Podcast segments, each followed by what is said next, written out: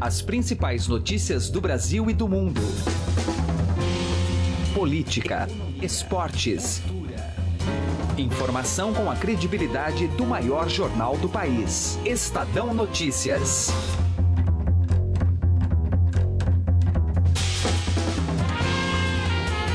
Olá, muito bom dia. Hoje é sexta-feira de feriado, 14 de abril de 2017. Está começando mais uma edição do Estadão Notícias, que você pode assinar como podcast para seu smartphone ou tablet, ou também ouvir e baixar diretamente nossa página Estadão Podcasts no portal do Estadão. O programa de hoje segue desmembrando as inúmeras delações premiadas de executivos da Odebrecht. O teor destes depoimentos atinge em cheio caciques da política brasileira e membros do governo, entre eles o próprio presidente Michel Temer. Em um trecho da delação, Marcelo Odebrecht revelou que repassou 10 milhões de reais ao PMDB em 2014. Tudo foi fechado num jantar na residência oficial da vice-presidência. Marcelo Odebrecht contou que aconteceu entre a sobremesa e o cafezinho, o acerto do pagamento do dinheiro para o PMDB. Entre o cafezinho e a sobremesa, Temer sai, se levanta da mesa, estava aí o Temer, o Padilha e o Cláudio, sai, e aí eu, Cláudio Padilha, Padilha, então tá acertado, ok, os 10. Agora, tô acertado que os 6 vão pra pau. É, pá, pá, pá, vai, e pronto, fechou assim. Então fechou com Padilha, que é, a gente estava aceitando os 10 milhões pedido por eles. Uhum. Temer nunca mencionou para mim é, os 10 milhões, mas obviamente que o jantar ele sabia, mas nunca mencionou o valor. O pedido veio lá, acertei com isso e acertei com Padilha que dos 10, 6 é pro Paulo. O presidente Michel Temer divulgou vídeo ontem no qual confirma ter se reunido com um dos delatores da empreiteira Odebrecht. Na mesma gravação, Temer acrescentou que, nesse encontro, em 2010, não discutiu valores nem negócios escusos da empreiteira com políticos. Eu não tenho medo dos fatos. Nunca tive. O que me causa repulsa é a mentira. É fato que participei de uma reunião em 2010 com um representante de uma das maiores empresas do país. A mentira é que nessa reunião eu teria ouvido referência a valores financeiros ou a negócios escusos da empresa com políticos. Isso jamais aconteceu. Nem nessa reunião, nem qualquer outra reunião que eu tenha feito ao longo de minha vida pública com qualquer pessoa física ou jurídica. Jamais colocaria a minha biografia em risco. O verdadeiro homem público tem que estar à altura dos seus desafios, que envolvem bons momentos e momentos de profundo desconforto. A minha maior aliada é a verdade. O ex-presidente Lula também foi alvo de delações por parte do dono da Odebrecht, Emílio Odebrecht. Emílio contou que os pedidos de doações para as campanhas do PT eram feitos diretamente por Lula a ele. Disse que o pessoal de Lula estava com muito apetite querendo receber o máximo possível e pediu para Lula intermediar um acordo. E houve até aquela colocação que eu fiz de jacaré e crocodilo, e mostrando a ele de que no fundo, no fundo um estava querendo minimizar, outro estava querendo maximizar. Uhum. E que era importante eu dar o puxão de orelha no meu pessoal para não minimizar tanto e ele dar o puxão de orelha para não maximizar tanto. Os depoimentos também tratam de pagamentos ao ex-presidente Lula e à família dele. A Odebrecht teria financiado reformas, palestras e apoio financeiro ao filho de Lula. Uma delas foi a obra do sítio em Atibaia, assunto de que o próprio Emílio Odebrecht, dono da empresa, tratou com Lula. O último dia, penúltimo dia, dia 30, se eu não me engano, foi penúltimo dia. de governo do Lula. De governo, de mandato dele, uhum. do último mandato. Eu tive com ele. Pra Lá em sempre Palácio no Palácio Planalto. Uhum. Tive com ele e aí eu disse, olha, chefe, o, o senhor vai ter uma surpresa, nós vamos garantir o, o prazo que nós tínhamos dado naquele programa lá do sítio. Ele não fez nenhum comentário, mas também não botou nenhuma surpresa, coisa que eu. Então a surpresa já não era mais surpresa. Já não era para mim eu entendi não ser mais surpresa. Então o senhor só sabe que essa obra foi estimada em 400, em torno de 400 Inicialmente, E que deu mais. Deu quanto? Deu cerca de 700 Mil reais. Mil reais. Já Marcelo Debrecht contou que o modelo de financiamento da Arena Corinthians foi acertado num jantar na casa dele com o ex-presidente Lula. A obra custou o triplo do valor previsto inicialmente. No depoimento, Marcelo Debrecht chamou de absurdo o arranjo feito no projeto, que ficou muito mais caro para sediar a abertura da Copa do Mundo. Como é que ele nasceu? Basicamente um pedido de, de Lula para meu pai. Pra, ó, ajuda o Corinthians a construir, que é o Corinthians do meu coração, ajuda o Corinthians a construir estádio privado. Só isso. E começou a gente tentar ajudar o Corinthians a fazer um estádio que na época era 300 a 400 milhões, que era o que o Corinthians já achava que que as receitas pagaria, tá? O Corinthians disse que é, as, toparia fazer um estádio que pudesse fazer a abertura da Copa do Mundo, um estádio de abertura da Copa do Mundo. É um, é um absurdo, porque é, na verdade você faz um estádio para um, um, um dia, um, é o evento da abertura da Copa do Mundo, que tem 70 chefes de estados, e que depois você tem que desmontar um bocado de coisa e que eh, nenhum outro evento vai precisar justificar aquele estádio. Então, o estádio de abertura da Copa do Mundo, que foi dimensionado por Corinthians na época, era um estádio de mais ou menos 800 a 900 milhões. Então, quer dizer, você sair de um estádio de 400, que era o que o Corinthians queria, para um estádio de 800 a 900 milhões por causa das exigências da Copa do Mundo, da abertura da Copa do Mundo. O ex-presidente Lula afirmou ontem, durante entrevista a uma rádio da Bahia, que é inverossímil e irreal a acusação feita contra ele pelo empresário Marcelo Odebrecht. Agora eu sou pego de surpresa outra vez, eu já prestei vários depoimentos. Eu, cada depoimento que eu vou prestar, eu fico abismado com a qualidade das perguntas que eles fazem, porque é uma coisa até sem nexo, ou seja, me parece que eles já estão com uma tese pronta, eles querem apenas encontrar, sabe, uh, o conteúdo para eles colocarem dentro da tese deles.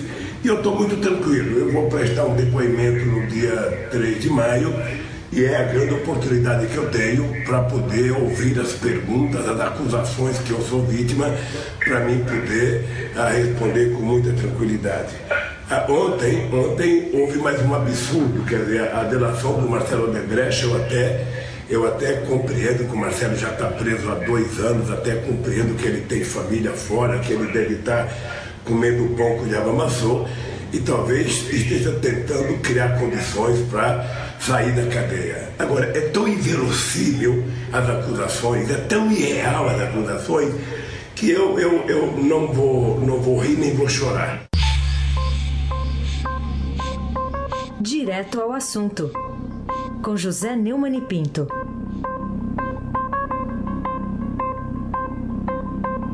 Não se deixe levar por essas explicações.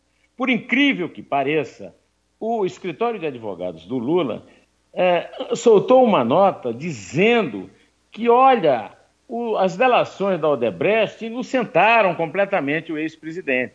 Isso é uma mentira deslavada, todo mundo sabe. Ao contrário, há uma referência permanente ao Lula. Mas não é só o Lula. O Lula já está repetindo essa, essa estratégia há muito tempo. Agora entrou nela o Temer. O Temer está dizendo que ele não ia comprometer a biografia dele se metendo num rolo desses. Essa é a, a típica desculpa de cego, como dizia a minha avó. Desculpa de cego é feira ruim e saco furado. Quem quer desmentir, desmente claramente. Eu não recebi, não houve aquele jantar. Por que, é que eles não fazem isso? Não fazem porque não tem a menor possibilidade de ter alguém acreditando nesta hipótese. Eu quero dizer que a lista de Janot, depois lista de Faquim, a divulgação pelo Estadão e, posteriormente, a abertura do sigilo que permitiu a divulgação dos vídeos das delações do Odebrecht, tudo isso dão muita credibilidade às delações. Até agora, nessa história, quem tem credibilidade é o delator, não é o delatado. Fique sossegado, porque é tudo mentira, não a delação. A desculpa do delatado para tentar fugir dela. Esta é a verdade dos fatos e nós vamos ter que enfrentar isso com calma, com coragem e, sobretudo, zerando essa história toda, acabando com tudo isso para não construir sobre o pântano. Estadão Notícias. Política. A gente vai bater um papo com o colunista de política do Estadão, neste momento, José Roberto de Toledo. Tudo bem, Toledo? Obrigado por nos atender. Obrigado a você pelo convite. Toledo, começa a ficar cada vez mais claro com essa lista do Faquinho quanto a elite da classe política brasileira atuava com o intuito apenas de se enriquecer e se perpetuar no poder. Um esquema nada republicano, diga-se que envolvia tanto o público quanto o privado. Você acredita, Toledo, que a Lava Jato vai promover uma limpa definitiva ou é ingênuo demais esperar um resultado como esse? Não existe vácuo em política. Se a gente tira alguma coisa que já existia, que é, no caso, esse esquema de financiamento, de manutenção do, das estruturas de poder que existem, vai ser necessário colocar alguma coisa no lugar. Se nada for colocado no lugar é, com planejamento, algo improvisado vai aparecer. E aí é muito provável que você reproduza com novos nomes os mesmos vícios.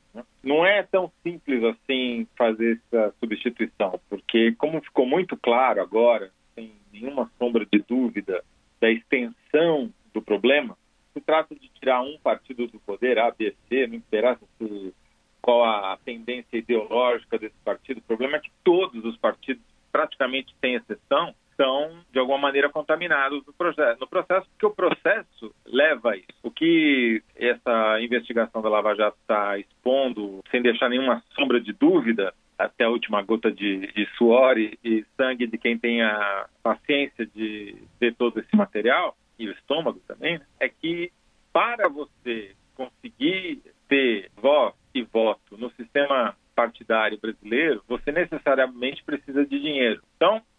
Que é, a moral dessa história é que se a gente, a sociedade brasileira, não se preocupar em criar novos modelos, não só de financiamento da política, mas de estruturação da política no Brasil, a gente vai trocar seis por meia dúzia, porque esse vácuo que vai ser criado eventualmente pela, pelo afastamento dessas pessoas, ele rapidamente vai ser preenchido por outras e se o sistema não mudar, pelo mesmo sistema. E se o sistema for o mesmo, o resultado vai ser igual. Toledo, uh, dentro da, da experiência que você tem acompanhando a política brasileira e, e agora, né, assistindo a esses vídeos, a esse ao teor das delações, você imaginava que a ligação era dessa maneira? Te surpreendeu, Toledo?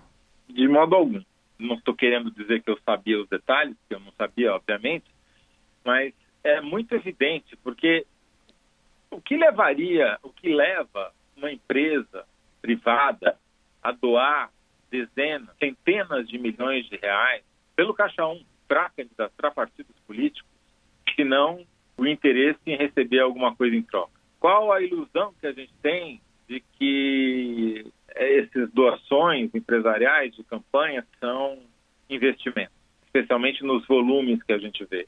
Então, é óbvio que quem não está lá participando não vai conhecer os detalhes, o linguajar, a, o grau de crueza com que as coisas eram tratadas, mas eu acho isso uh, menos relevante do que a consequência, que é você ter um sistema político partidário completamente viciado. Obviamente não vai ser com a reforma política, por exemplo, que está em tramitação no Congresso que isso vai acontecer. Ao contrário, a reforma política aqui não é nenhuma reforma, é apenas uma, alguma, algumas pequenas mudanças é, na legislação existente, todas elas com o objetivo oposto, de aumentar o poder da burocracia partidária. Muito bem, colunista de política do Estadão, José Roberto de Toledo. Aliás, vale muito dar uma lida nessa coluna que foi publicada nesta quinta-feira no Jornal Estado de São Paulo, analisando um pouco com base no que saiu uh, no teor das delações e na lista do Faquin. Toledo, obrigado aqui pelo papo aqui no nosso Estadão Notícias. Um grande abraço para você e boa Páscoa, Toledo. Obrigado para você também. Foi um prazer. Destaques internacionais. Os Estados Unidos lançaram no Afeganistão sua mais poderosa bomba não nuclear, que teve por alvo um sistema de túneis e cavernas usados pelo Estado Islâmico. A ofensiva é mais um sinal do crescente militarismo da administração Donald Trump, que na semana passada bombardeou uma base aérea na Síria, em retaliação a um ataque com armas químicas atribuído a Bashar al-Assad. Especialista em armas militares e colunista do Estadão, Roberto Godoy, explica o funcionamento da mãe de todas as bombas. Ela foi apresentada como a maior bomba não nuclear, quer dizer, não atômica, né? Uh, do arsenal americano. É o que ela é mesmo. Mas quando você não entende da área, não, não, não tem conhecimento técnico a respeito da área, e ouve esse tipo de coisa, você imagina uma explosão daquele, naquela magnitude de uma explosão nuclear, embora, ou né, uma coisa assim, uh, embora não embora não nuclear. Quer dizer, então, destruição, essa coisa toda. Bem, ela é capaz disso tudo, mas ela é de uso tático, ela é para ser usada em campo de batalha mesmo. Né? É, é, e ela é realmente uma coisa extraordinária. Imagine o seguinte: uma bomba do tamanho de um ônibus, ela tem 10 metros de comprimento, mais até. Ela pesa 10 toneladas e meia e ela leva 8 toneladas de um explosivo chamado HE High Explosive 6, quer dizer, alto explosivo 6, o que significa que ele é seis vezes mais potente que um explosivo convencional, explosivo comum. Ela é tão pesada, tão grande, que ela não é lançada como a gente está acostumado a ver em filme, tá, essa coisa toda, um avião com uma bomba e aí ela. Não. Ela é lançada de um cargueiro Hércules C-130, aquele gigante. É, ela fica numa espécie de trilho. O Hércules abre aquela porta traseira, aquela rampa traseira, bota para fora um, um, um, paraquedas que, quando enche, puxa essa bomba para fora, porque não tem outro jeito de tirar ela lá de dentro. Aí ela cai em direção. Quando ela entra num ângulo chamado ângulo de, ângulo de ataque, quer dizer, ela vai estar tá na posição certa para Aí então o paraquedas se desprende e ela cai muito rapidamente, ela fica supersônica nessa fase, em alguns, dependendo da situação, mas ela pode até ficar supersônica nessa situação. Quando ela está a 100 metros do ponto de impacto, ela explode. Para aumentar a, a, força, né? e ela destrói tudo num raio de 1.500 metros. Ela, ela, não é de penetração, quer dizer, ela explode fora do chão, mas ela provoca uma onda de choque tão grande, uma, uma espécie de onda sísmica, que é o que, o que se pretendeu foi atingir uma instalação do Estado Islâmico subterrânea, que teria vários andares, e um labirinto de túneis, por onde o, o, o Talibã e o pessoal do Estado Islâmico se movimenta naquela região, e onde estava havendo muitas baixas americanas. E aí então isso tudo ruiu com, essa, com esse ataque. Agora, essa bomba nunca tinha sido usada anteriormente. Outro efeito que ela provoca é que no momento em que ela explode, ela faz uma espécie, ela cria durante algum um, um, curto espaço de tempo, mas é mais do que suficiente, ela como se ela sugasse o ar daquela região, daquele ponto. Então, se houver alguém ali, por exemplo, se não morrer com a explosão, o que é muito difícil, vai morrer asfixiado. Estadão Notícias. Saúde. Ficar de olho no tamanho e na quantidade de ovos de chocolate que as crianças ganham na Páscoa é importante para evitar o consumo exagerado. A nutricionista Lenícia Neri, do Instituto da Criança do Hospital das Clínicas, dá dicas valiosas aos pais nesta entrevista que a gente ouve a partir de agora com Camila Tulinski. Quais são as principais recomendações para os pais que estão acompanhando a nossa conversa aqui e não deixarem as crianças exagerarem nessa época do ano, hein? É, é importante né, que, ressaltar que nenhum alimento é proibido. Então, mesmo que na Páscoa muitas pessoas tenham ah, preconceito com chocolate, chocolate não é proibido. Ele é um alimento que tem que entrar na, no cardápio geral, na alimentação equilibrada da família, né? O importante é a quantidade, ser bem é, equilibrada e não comer todo o ovo de Páscoa de uma vez só. Então é muito importante é, oferecer os outros alimentos que tem que fazer parte da alimentação da criança, então frutas, verduras, legumes, e depois consumir o chocolate como uma sobremesa. Então é como se fosse um, um toque especial né, no cardápio.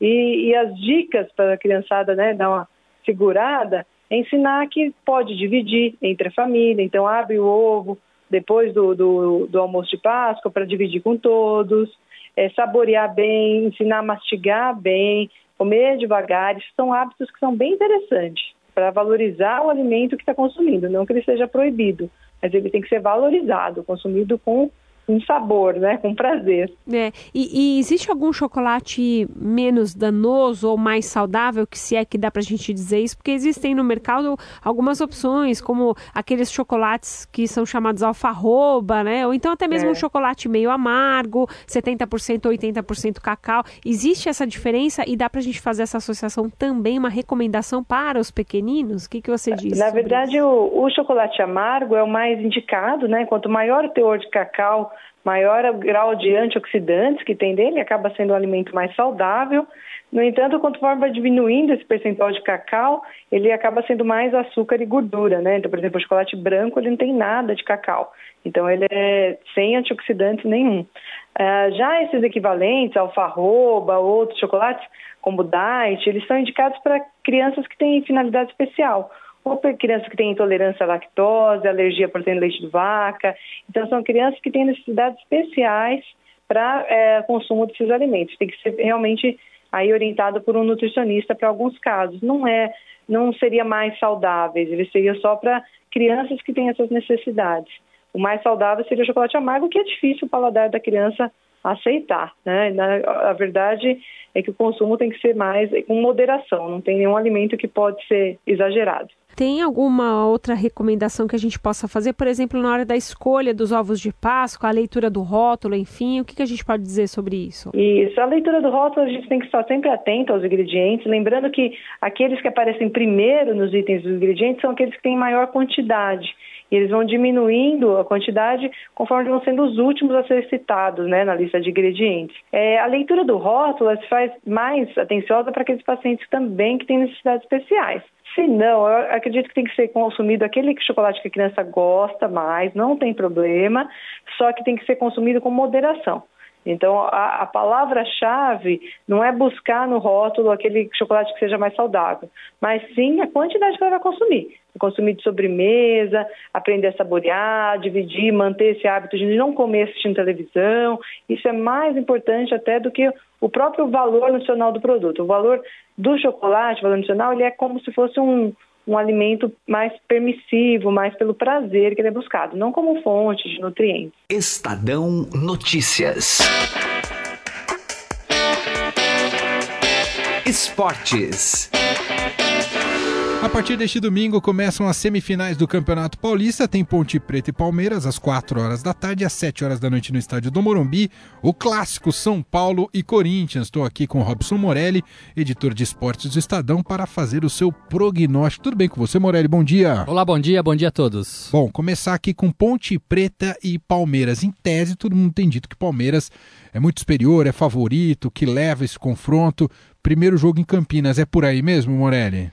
É por aí e o palmeirense acredita nisso, né? O palmeirense tem o investimento mais alto de todos, o palmeirense tem a, a, confia no seu time, teve agora recentemente um jogo duríssimo contra o Penharol e vai tirar a lição disso. Foi um gol é, no finalzinho do jogo, um jogo estendido. O Palmeiras vai tirar a lição disso. E o Palmeiras joga muito bem é, o, o segundo tempo das partidas, tem um preparo físico excepcional, tem bons jogadores, faz três substituições e o time não perde qualidade. Você tira é, um atacante bom e põe outro atacante bom. Talvez nenhum time nessa semifinal de Campeonato Paulista tenha isso. Né? O Palmeiras tem, então vai ter que acreditar nisso e o torcedor acredita nisso. Por outro lado, Mané, a Ponte Preta eliminou o Santos.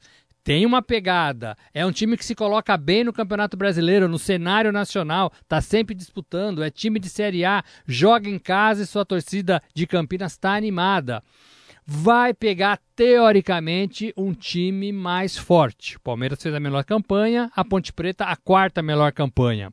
Mas é semifinal e isso faz diferença. Isso faz diferença. A Ponte vai jogar tudo que sabe nesse primeiro jogo em casa.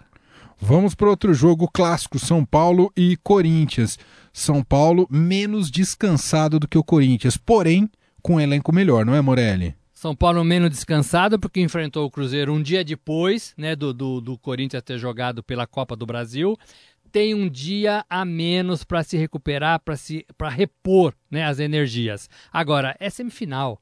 Né? E é semifinal de duas bandeiras fortíssimas. Né? Então aí é, cansaço vai embora, é, dorzinha no tornozelo vai embora, dorzinha na coxa vai embora. E existe muita rivalidade, né? Muita rivalidade entre São Paulo e Corinthians, entre Corinthians e São Paulo. Vejo São Paulo um time mais forte, mais entrosado, com algumas peças melhores do que o Corinthians do meio de campo à frente. Prato, por exemplo, é um deles. Se o Prato não jogar, o Gilberto joga. É outro bom jogador artilheiro do campeonato. O Corinthians tem na sua defesa a melhor força nesse momento. É, é, o goleiro, os dois backs, os dois laterais né? Fagner voltou a jogar bem, Arana tá jogando muito bem, e aí você tem Jadson descansado, que não jogou no meio da semana, e Jô da mesma forma. Então você tem um, um Corinthians que vem ganhando, né? De pouco, é verdade, mas vem fazendo partidas interessantes e resultados interessantes diante de um rival que né, provoca é, aquele confronto, aquele algo a mais. Então é, é, jogo aberto, é jogo aberto como tem que ser uma semifinal de Campeonato Paulista. Para fechar, palpitaria, Ponte Preta e Palmeiras domingo, 4 da tarde. Quanto, Eu Morelli? acho, eu acho, penso que o Palmeiras ganha de 2 a 1. São Paulo e Corinthians no estádio do Morumbi, 7 da noite, Morelli. 1 a 1 no primeiro jogo. Esse é Robson Morelli, editor de esportes do Estadão. Será cobrado por essa palpitaria. Abraço, Morelli. Boa Páscoa. Valeu, um abraço. Cultura.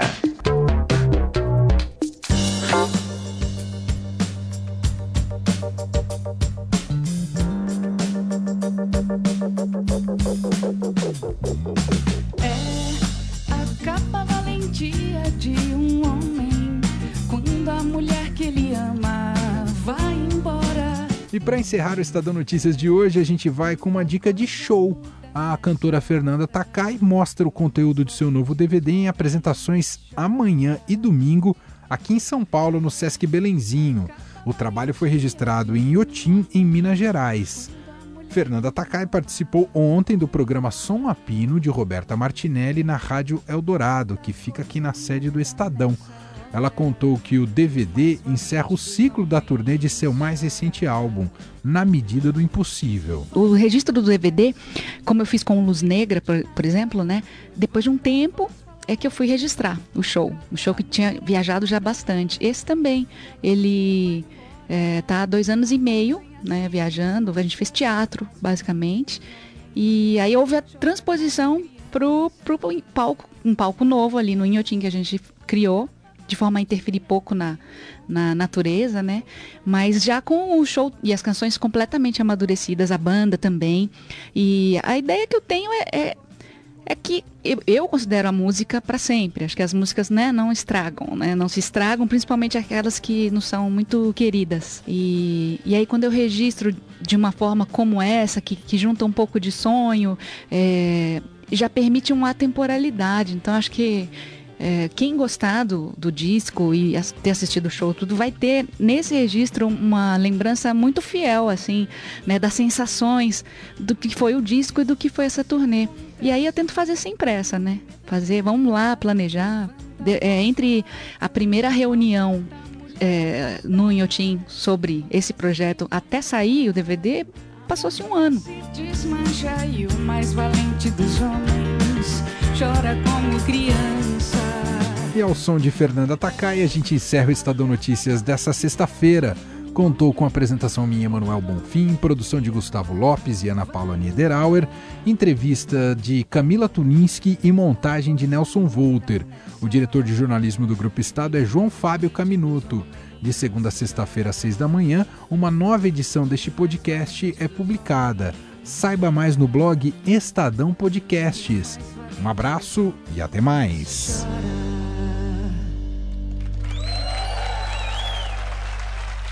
Estadão Notícias.